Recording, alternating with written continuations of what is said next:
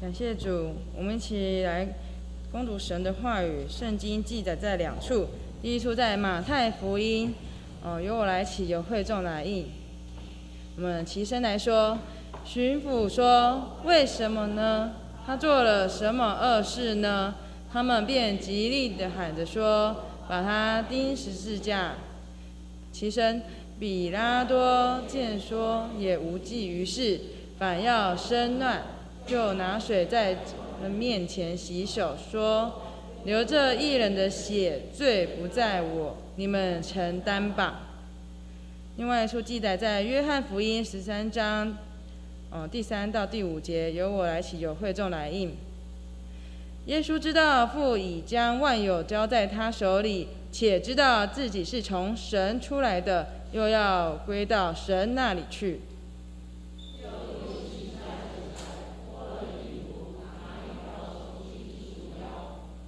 起身，随后把水倒在盆里，就洗门徒的脚，并用自己所束的手巾擦干。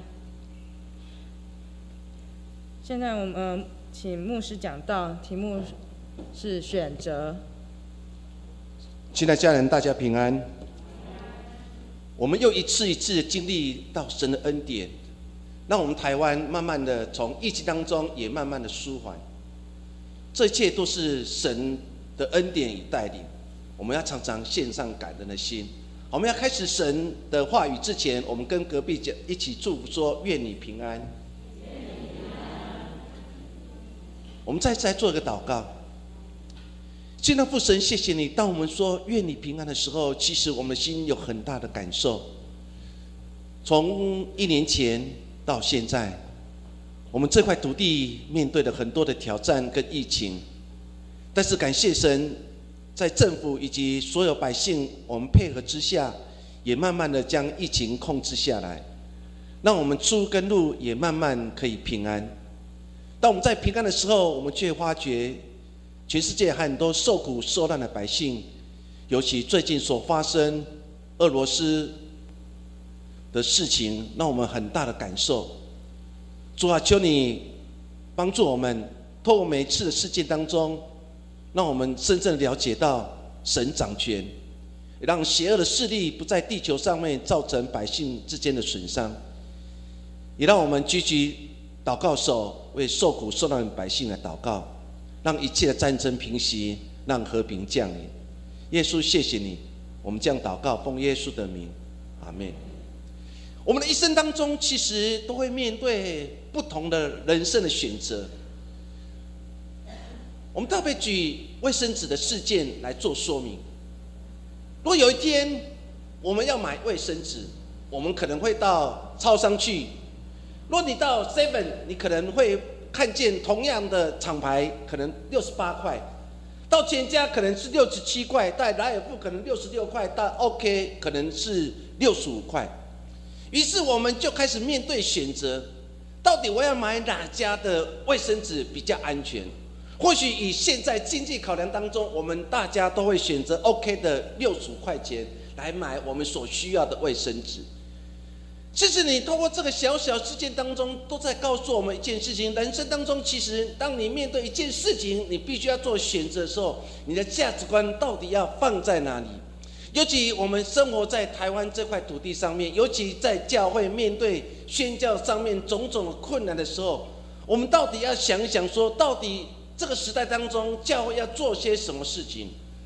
最近我们长老教会在庆祝马介牧师来台一百五十周年的宣教。我回顾过去，马介牧师一个人来到台湾这块土地当中，他开始跟那些放羊的。牧牛的孩子开始学台语，他把一生的精英都放在整个宣教的过程当中。他所做一切感动了很多人，让福音可以在北部的淡水，然后慢慢拓开，一直到苗栗，一直到花莲，到每个地方，成为很多人帮助。现在家人有时候想想，我们过去的宣教师当中，他们面对很多选择的时候，其实他们依然相信神在他们生命当中掌权。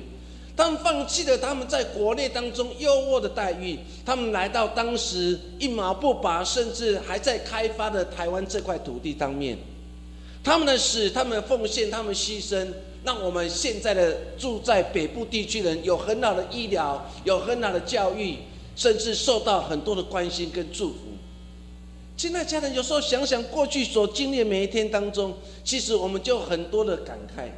其实圣经当中也常常面对如此的情形。我们特别举圣经当中拉萨路、马大跟玛利亚这个家族来讲。有一天，耶稣要来到这个家族来探访他们，所以这个家族的人知道耶稣要来了，就非常的高兴。马大、玛利亚跟拉萨路，他们开始要准备迎接耶稣来到他们这个家庭。于是，当那天耶稣来了，马大就开始准备很多的料理，然后开始准备好吃的东西，想要好好的宴客，想要好好的招待耶稣。可是另外一个玛利亚却安静的坐在耶稣的脚前，听耶稣的话语。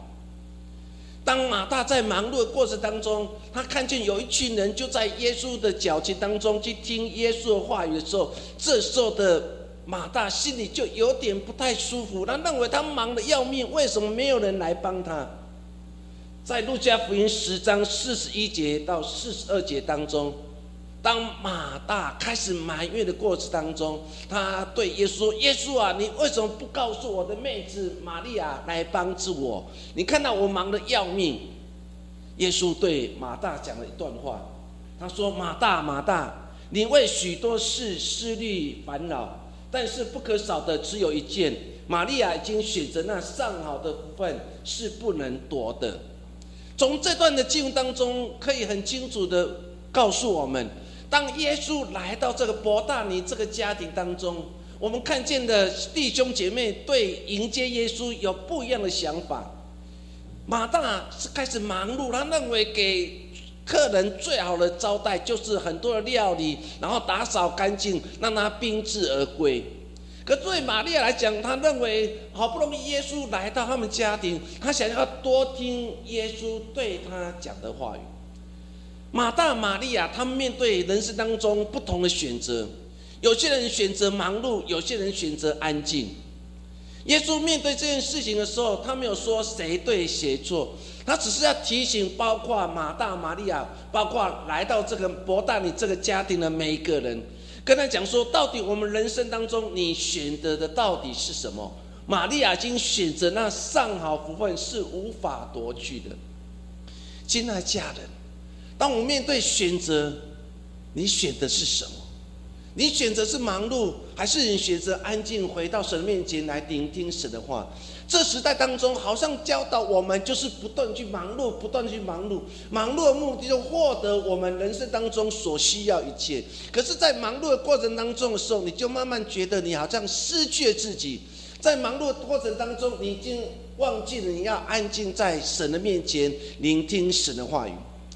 我们可以每个主日回到神的面前来敬拜他，是因为我们都选择那个上好福分，因为我们知道，当我们聆听神的话语的时候，可以让我们不安的心、害怕心，在神的面前可以安静下来。说为什么基督徒每个主日我们要回到神的面前，就是我们要让我们的心沉淀下来，因为过去的年日当中，我们烦恼太多、思虑太多、忧虑太多，以致我们的心乱了脚步。因此，当我们回到神的面前的时候，我们可以安静下来，透过神的话语，透过诗歌，再次的调整我们。如果你今天面对马大跟玛利亚的事情，到底你选择是马大，还是选择了玛利亚？其实，耶稣不止面对马大、玛利亚这个选择，其实耶稣也曾经对跟随者讲了一段话。那再次提醒他们：你人生当中最终的选择的目标是什么？耶稣在马太福音十七第七章十三节到第十四节，耶稣说：“你们要进窄门，因为引到灭亡那门是宽的，路是大的，进去人也多；引到永生那门是窄的，路是小的，找着的人也少。”耶稣很清楚的来对当时的跟随者。你们现在也面对人生当中最终的结局，到你们，你们要走向一个永生的道路，还是你们要走向一个灭亡的道路？可是当时的时代当中，很多人选择走向一个灭亡之路，所以他们根本不在意别人的所受的苦，包括这些的法利赛人或是经学教师。他们所在意的就是我的信仰是不是可以成为典范？可是他看不见隔壁邻居的受苦跟受难，他也看不见犹太百姓被魔鬼所压制，也看不见那些瞎眼的人他们内心的恐慌。他们根本不在意，他们所在意的就是我要成为信仰典范，成为被赞美的典范。可是他看不见那内心受苦受难的人们。因此，耶稣再次提醒他们：你们面对的选择有两条路，有两个门。一条一个门是大的，路是宽的；一个门是窄的，路是窄；门是小的，路是窄的。如今你们要面对，你们要做选择。今天我们同样也面对了两个门，两条路。我们很习惯走大门、走大路，但是我们不习惯走小门、走小路。我们认为小门跟小路那条路是不安全的，是不平安的。我们喜欢走大门，所要走大路。我们看见那条路人多，所以那个路是是是比较的，比较得得到祝福的。可是，往往在信仰的过程当中，我们都走在一条很不容易走的路，如同当时的约伯一样，他也走在一条很不容易走的路，因为当时没有人去面对受苦受难时候提出他们信仰的反省。约伯透过受苦受难，他走在一条很辛苦的路，因为这条辛苦的路，他自己身体生病，他失去了一切，包括他的财产，包括他妻子都没有了。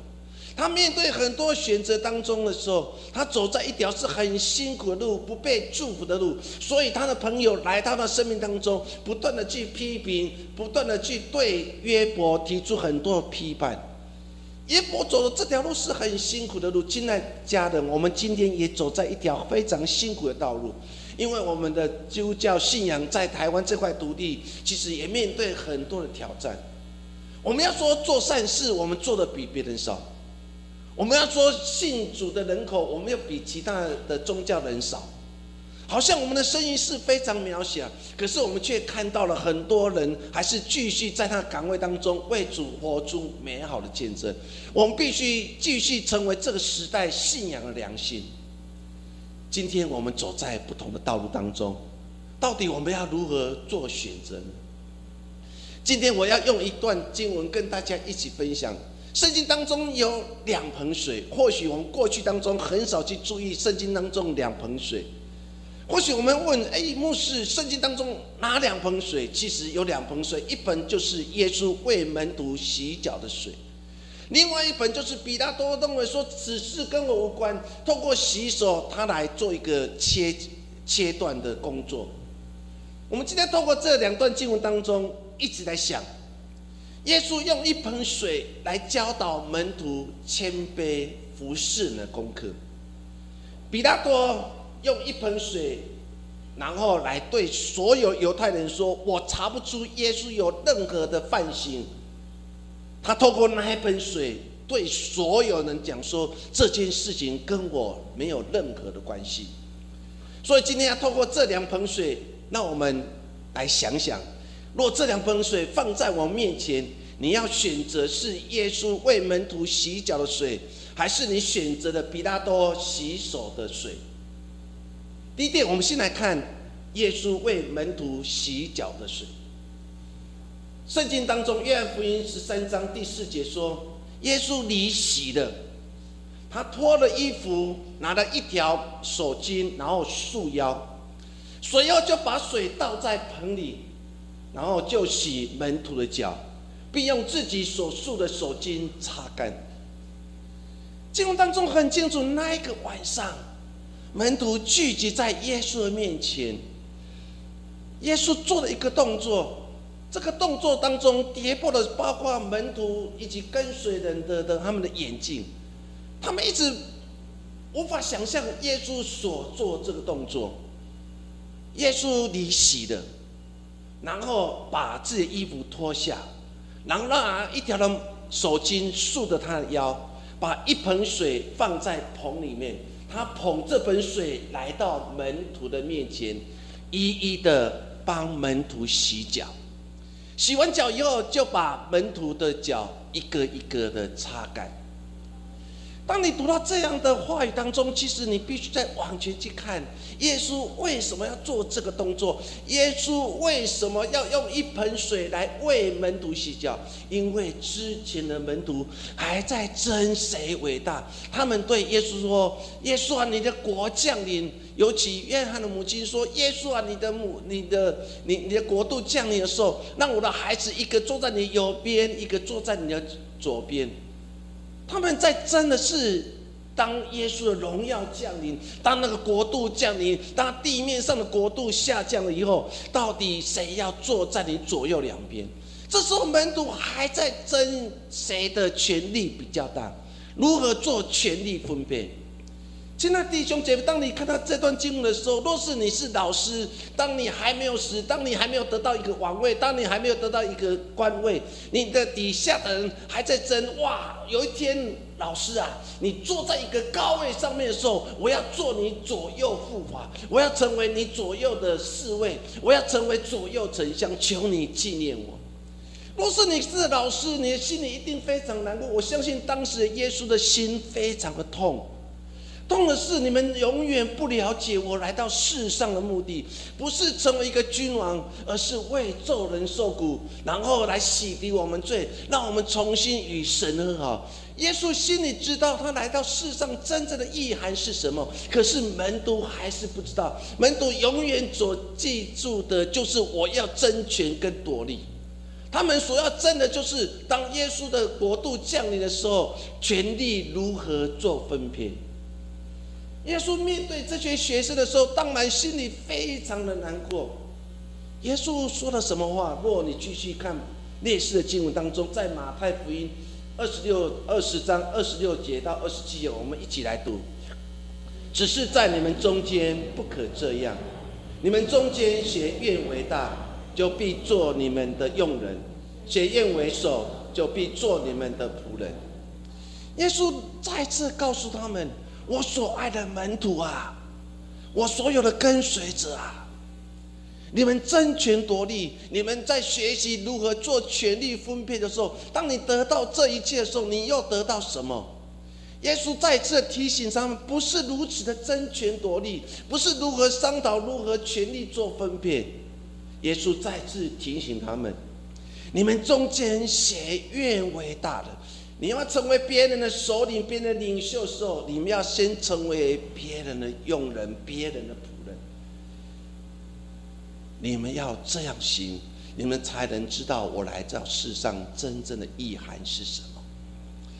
耶稣的眼光永远超越人的眼光，耶稣的想法永远超越人的想法。人只是要学习如何做权力分辨，人如何一直在抢夺这个世界，才是谁才是第一。我们看到最近的乌克兰战争当中，我们看到邪恶的帝国不就是如此吗？他想成为世上的王，他用他们武力去欺压那个毫无抵抗能力的国家，只为了把对方的国家跟百姓把他纳为己有，把他所有资源纳为己有。可是他根本不在意那些受苦受难的人，包括自己的国家的百姓。现在，家人，我们看到人永远是活在这种争权跟夺利里面。人一直想要争世界第一，可是人可以在这世上争权夺利到底有多久？你再活可以让你活一百年好了，有一天你还是会离开。当你离开的时候，你的帝国一定会崩溃的。我们看到历史的证明不是如此吗？我们看看中国历史不是的，我们中国历史当中经历了多少朝代当中起起伏伏，不就是如此吗？亲爱家人，耶稣面对这些学生还在争谁为大，还在争如何做权力分配的时候，耶稣再次提醒他们：愿为大的，愿为首的，你们要成为别人的仆人，就谦卑下来吧。或许耶稣讲完这些话的时候，他们可能要定睛看，那耶稣你教导我们如何做仆人。耶稣示范了一个老师应有的风范。耶稣拿了一盆水，然后到了门徒的面前，要门徒把脚伸出来，一一的帮他洗脚。尤其洗到彼得的时候，彼得说：“主啊，主啊，你不要不要不要不要帮我洗脚。”耶稣说：“你若不让我洗脚，你就与我分。”彼得如何说？若真的要如此行，耶稣从头到脚洗一遍好了。当你读到这样的话语的时候，你看到那些门徒，当他们看见耶稣已经谦卑下来，耶稣已经来到他面前跪下来，准备他们洗脚的时候，其实他们心还在想：主啊，我要成为大。一盆的水，看尽了人生的冷暖。一盆的水看见了谦卑服侍耶稣，但是也看见了门徒的内心的世界。耶稣再次用一盆水，他拿了这盆水来到了十二个门徒的面前。耶稣跪下来，门徒，请你们不要把脚伸出来吧。耶稣仔细的洗。洗完之后，又用毛巾把它们擦拭干净，一个接着一个，一个接着一个。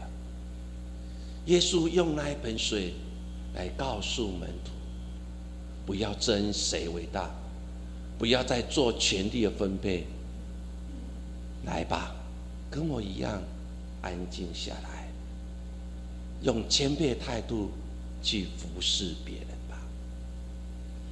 今天耶稣也拿一那盆水来到你面前，耶稣也要对我们在座所有弟兄姐妹说：“把你的脚伸出来吧。”耶稣要为你洗脚。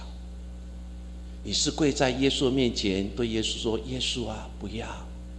我是如此污秽，不值得你为我洗脚。”还是你会向彼得说：“主啊，若真的要洗，从头到脚洗一遍吧。”耶稣再次教导他们：一盆水，让你们学习真正的谦卑。耶稣的那一盆水，带给门徒一个新的感受，新的人生的体验。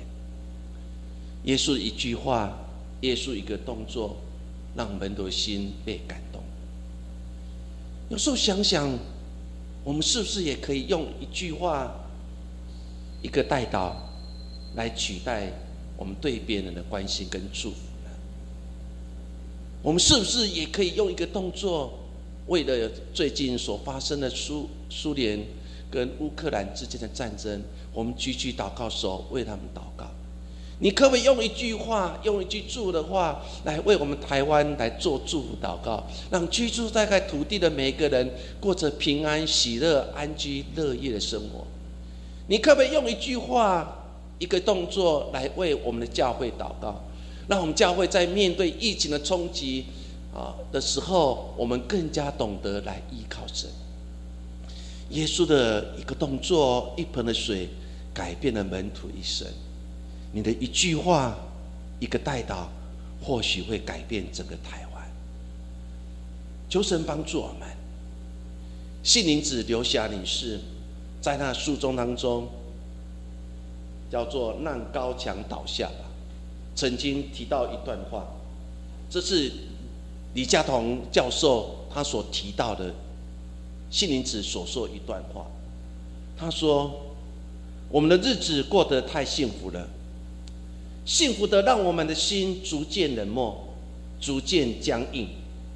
我们的心被一座高高厚厚的墙封闭起来。”我们舒适而安逸的住在里面，假装那里就是天堂，然后告诉自己这个世界没有悲剧。李嘉彤教授在他所写的《让高墙倒下》这本书当中，特别引用了刘霞女士所说一段话。他最后那一段话，其实让我的心有很大的警醒。这段话当中说，我们的心已经被一座一座很高很厚的墙给封闭了。我们在里面过得非常舒适，过着非常安逸。我们认为这个地方就是天堂。我们认为我们所住的地方没有任何的悲剧。真的如此吗？我们真的可以看到我们的弟兄姐妹正面对生命当中很大的难关吗？你可曾看到在台湾的很多人很辛苦的工作，他们得不到任何的帮助？我们教会在做课后班当中，其实常常接了很多的案例，使到我们的心常常会面对很多的疼痛。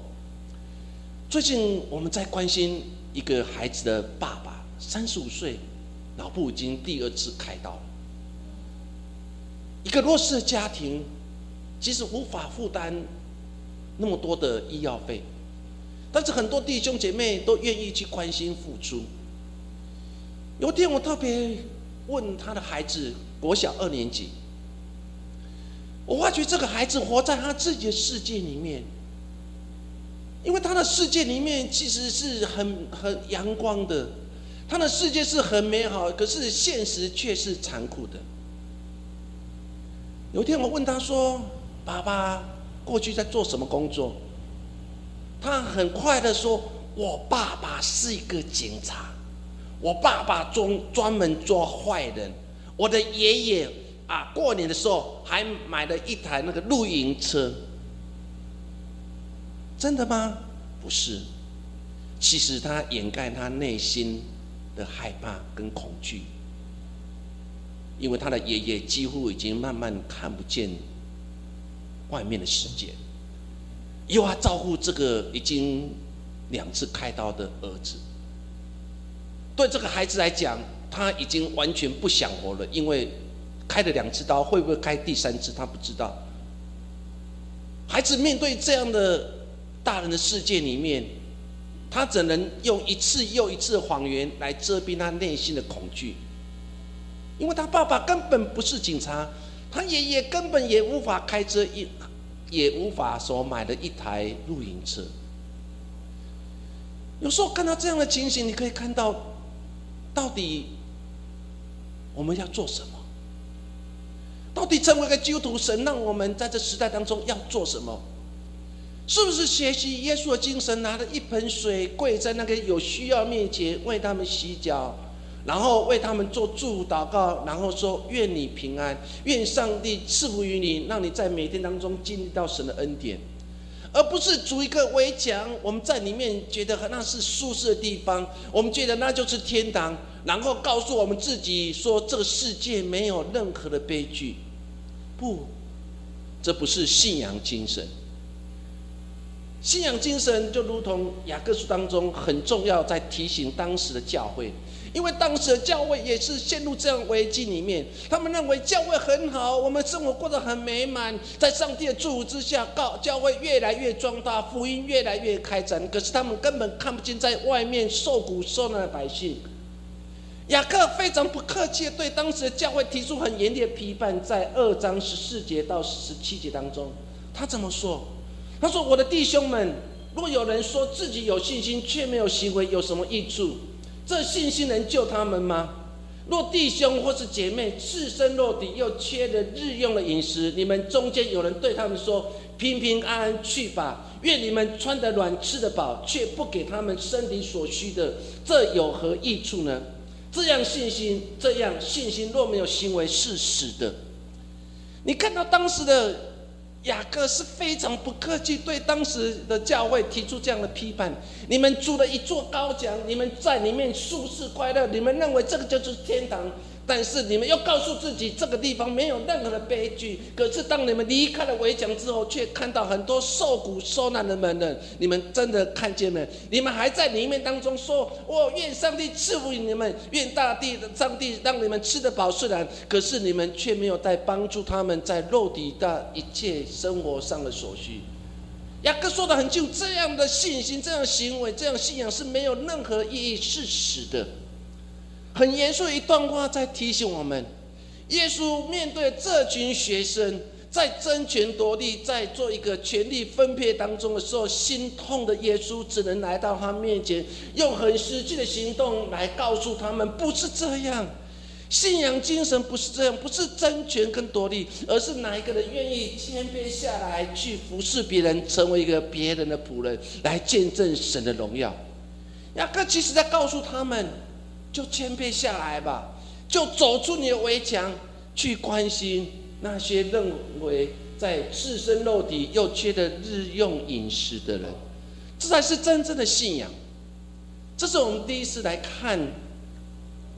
耶稣用洗脚水让门徒知道如何谦卑做服侍。我们再来看第二盆水，就是比拉多洗手的水。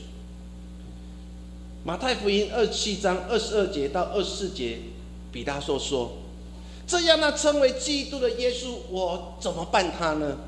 他们说：“把他钉在石架。”巡抚说：“为什么呢？他做了什么恶事？”他们便极力的喊说：“把他钉在石架。”比拉多见说也无济于事，反而要生乱，就拿水在众人面前洗手，然后大声的说：“流这一人血，罪不在我，你们承担吧。”圣经描写的非常清楚。经过调查之后，比拉多心里非常明白，耶稣没有犯任何大错，其实也没有犯任何罪。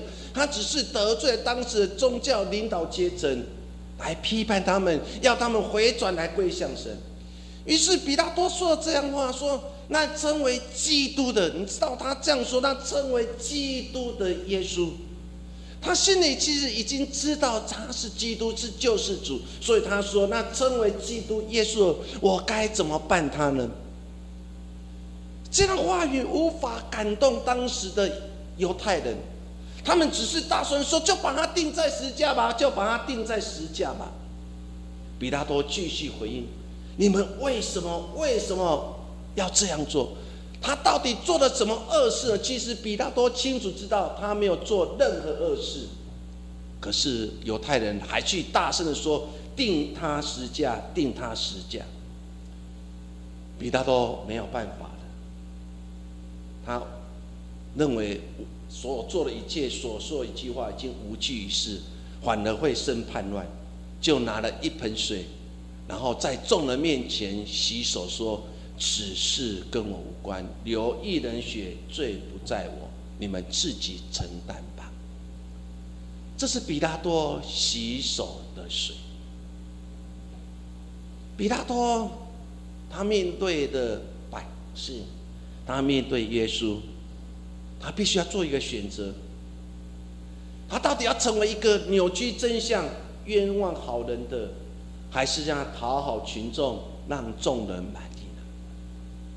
当时比拉多心里一定很大挣扎，他也面对一个选择：一边是犹太人大声喊说定他死价；另外一边是他信仰的良心，他明明知道耶稣没有任何的恶事。可是却要把他定在死架，他到底要成为怎样的人？是一个扭曲真相，是一个冤枉好人，还是一个讨好群众，让众人满意呢？我们今天是不是也面对这样的情形？我面对一件事情，我们到底是扭曲真相、冤枉好人，还是讨好群众，让众人满意呢？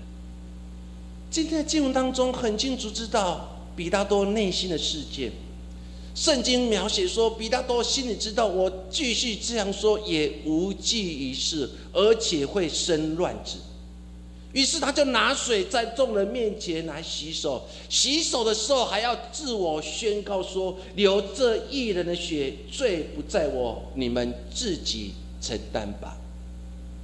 比大多洗手目的就是跟所有人讲说，责任不在我。他把所有责任往外推，然后对众人说：“今天犯了这场罪，罪不在我，我洗手此事跟我无关的。”有时候你看到的比拉多洗手这个事件，那一盆水其实看清了人性。明明知道耶稣是一个无罪的人，可是硬要把他献一个罪，然后最后把他送给犹太人，然后把耶稣钉在十字架。比拉多那一盆水，似乎在告诉所有的人：责任不在我，是别人的错，不是自己的错。他把所有责任往外拖，跟别人讲罪不在我。有时候我们常常犯了一个错误，我们常认为罪不在是我。我们常常犯错的，就是别人。其实，当我们明明知道是自己犯错，我们还是认为说我们没有做，责任不在我，是在别人身上。我们这个时代当中，越越来越多人把责任往外推，但是没有人愿意承担所有责任，以致现在比拉多的水也在教会里面，不是吗？我们认为说福音是牧师的责任，长老执事的真，福音跟我没有任何关系，做见证跟我没有任何关系，都在别人身上。我们今天也把所有责任往外推，我们也拿了一盆水，然后在众人面前说：“此事跟我无关，此事跟我无关。”比拉多的那一盆水看尽了人世。美国很著名的民权领袖马丁路德金恩牧师，他曾经说。他说的这段话让我很大的反省：社会中最大的悲剧，并非恶人所做的压迫跟暴行，而是好人对那些劣行的视若无睹，保持沉默。当恶行发生在眼前时，我们是否想尽办法静静的脱身，力求自保而不吭一声？这是那个民权领袖马丁路德牧师所说的那一段话。世界上最大悲哀，不是恶人所压压制的压迫，而是什么？而是我们对所有恶行、错误的事情，我们都静默不语。当这个时代越来越静默不语，其实我们看到这个时代已经陷入了危机了。这样事情不就跟当时的比拉多很多一样吗？我没有看见，此事跟我无关。他洗了手，再次跟所有人讲说：定他实价是你们犹太人是，是你们要承担是。于是最后这些犹太人说：罪就给给我们子孙到三世代吧。犹太人现在还是继续要承担当初他们列祖列宗在比拉多面前所说的那话。他们还继续在承担很多的苦难，不是吗？诗篇八十六篇第十一节，我们一起来读：耶和华，求你将你的道指教我，我要照你的真理行。求你使我专心敬畏你的。求神帮助我们，让我们有一颗敬畏的心，让我们真的照神的所教导的道理慢慢去行。你就会慢慢看见的神就在你的生命当中。今天我们用两段经文、两个故事、两盆水，让我们重新来反省。同样的一盆水，我们到底是洗洗手的水，然后大声说此事跟我无关，还是你是耶稣那一盆水、服侍的水，你比别人更有责任？你愿意承担这一切，在信仰这条路当中，就神帮助我们。今天透过这两盆水，让我们做一个选择。你到底要选择比拉多那一盆水，大声的跟所有人讲说，此事跟我无关，还是你愿意像耶稣一样，来的那一盆水，去服侍那些更卑微的人，更需要的人？或许这个卑微的人、需要的人，就在我们教会，就在你的邻居当中，或是在在你的亲戚当中，求神帮助我们有一些新的看见。我们再次来做个祷告。亲爱父神，很难做抉择，在每一场抉择时刻。今天我们透过两盆水。让我们在信仰上重新的反省。我们常常也面对比他多的水，我们认为罪错都在别人身上。我们常常很喜欢检讨别人，却很少看见自己的软弱。我们常常在别人面前说此事跟我无关，罪不在于我。我们就在拿着比拉多洗手的水。但是有谁可以像耶稣一样，成为一个老师，愿意谦卑下来，为门徒一个一个洗脚，还把他们擦干？耶稣再次对门徒说：“谁愿为大，谁愿为首，就成为仆人，就成为用人吧。”主啊，求你教导我们，也让我们所有弟兄姐妹知道。我们的父母亲在过去也是拿着这一盆水为我们洗脚，为我们洗澡，为我们擦手，为我们洗脸。他们付出了很多，那如今我们的父亲年老了，他们需要有人拿了一盆水为他们洗脚，为他们擦身体，为他们洗脸。我们是不是愿意呢？主啊，原来信仰不是让我们成为一个高尚的人，原来信仰是让我们拿着一盆水，学习耶稣的样式，到每个地方去服侍、去帮助、去祝福需要的人。耶稣，谢谢，我们将祷告奉耶稣的名。